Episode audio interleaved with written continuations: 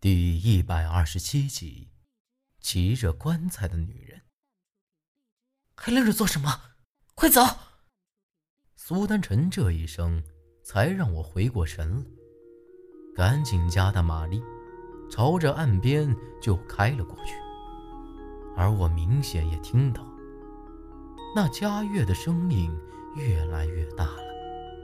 不过，我赶紧加大马力，头也没敢回。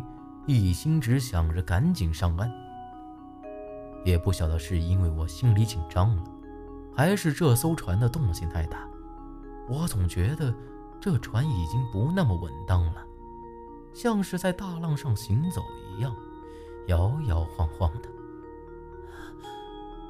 长青，就在我强忍着心里的惶恐，仗着船舵的时候。却听到了一声既熟悉又有些陌生的声音。啊，是萧然！我已经太久没听到他的声音了，心里不禁有些五味杂陈的。莫回头！苏丹臣左手使劲儿一拍我的肩膀，右手用极快的速度摸出一张事先准备好的符纸，朝身后甩了出去。然而，我只听到了一声闷响，紧接着就是哗啦一声水响，明显是有啥子东西被苏丹臣给打到了水里头。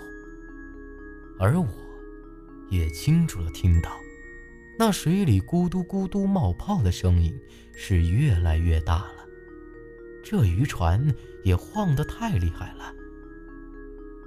就在这时。天空突然下起雨来，我这会儿才真正感受到，什么才叫做屋漏偏逢连夜雨。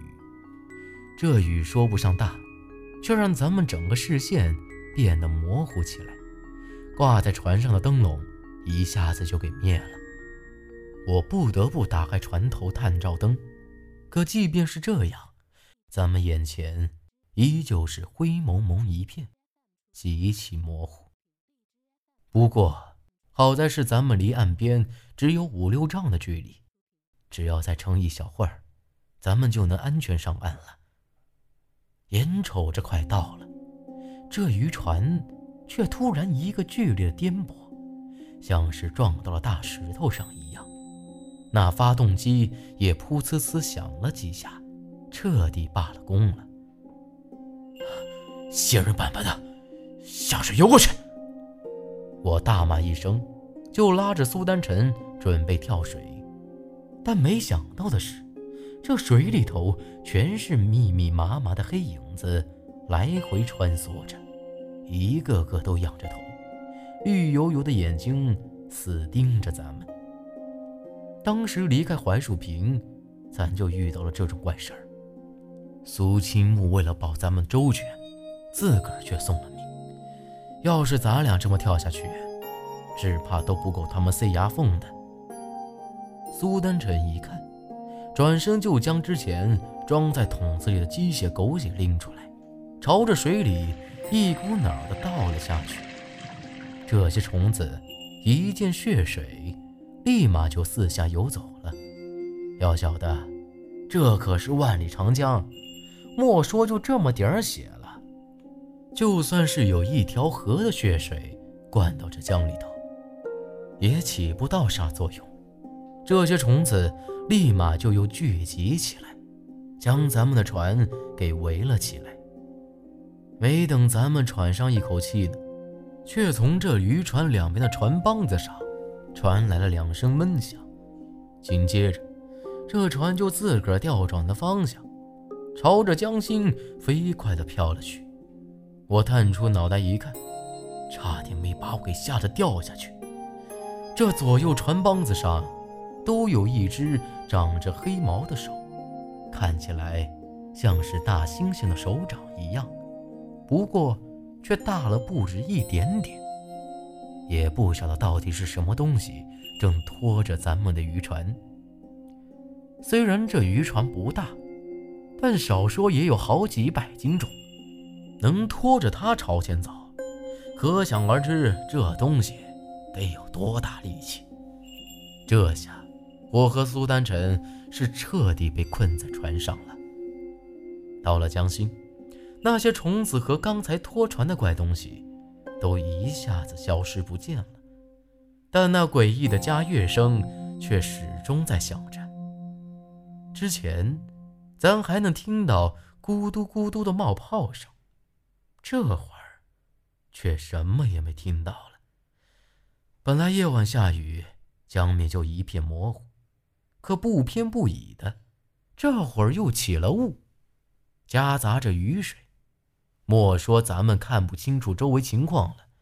就连咱这会儿朝东朝西都分不清了，啊，那那是什么东西啊？就在咱们惊慌失措的想着逃命的法子的时候，我却模模糊糊的看到了几坨淡淡的红光出现在大雾里头。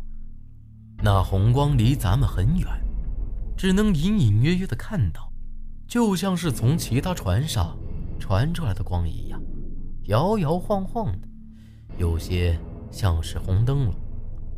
随着那光离咱们越来越近，那加乐声也越来越大了。我这才确定，那敲锣打鼓的声音就是从那儿给传来的。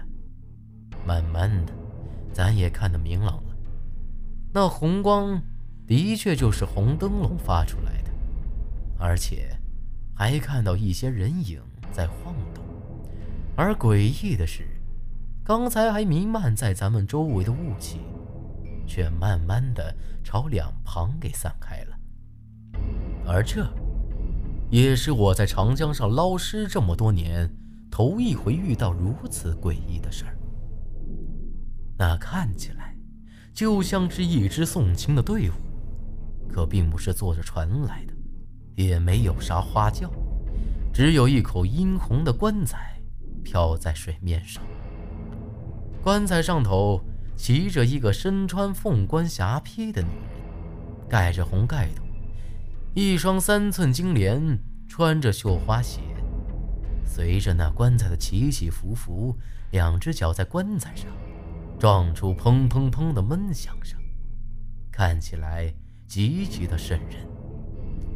那棺材雕龙画凤。还有那凤冠霞帔和绣花鞋，我都再熟悉不过了。那就是在乱坟岗咱们挖到的那口棺材。这女人，定然就是咱们一直在找的红衣女人了。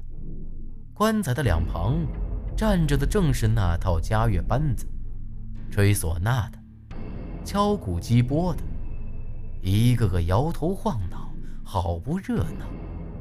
让我觉得头皮发麻的是，棺材左边的人都是身披麻衣，腰缠白布，头缠孝帕，手里的乐器上也缠着小布。在最前面那人手里头还捧着一套白色校服，这阵势明显就是送葬的班子。而在这棺材的右边，那些人却身穿红衣，腰缠红布。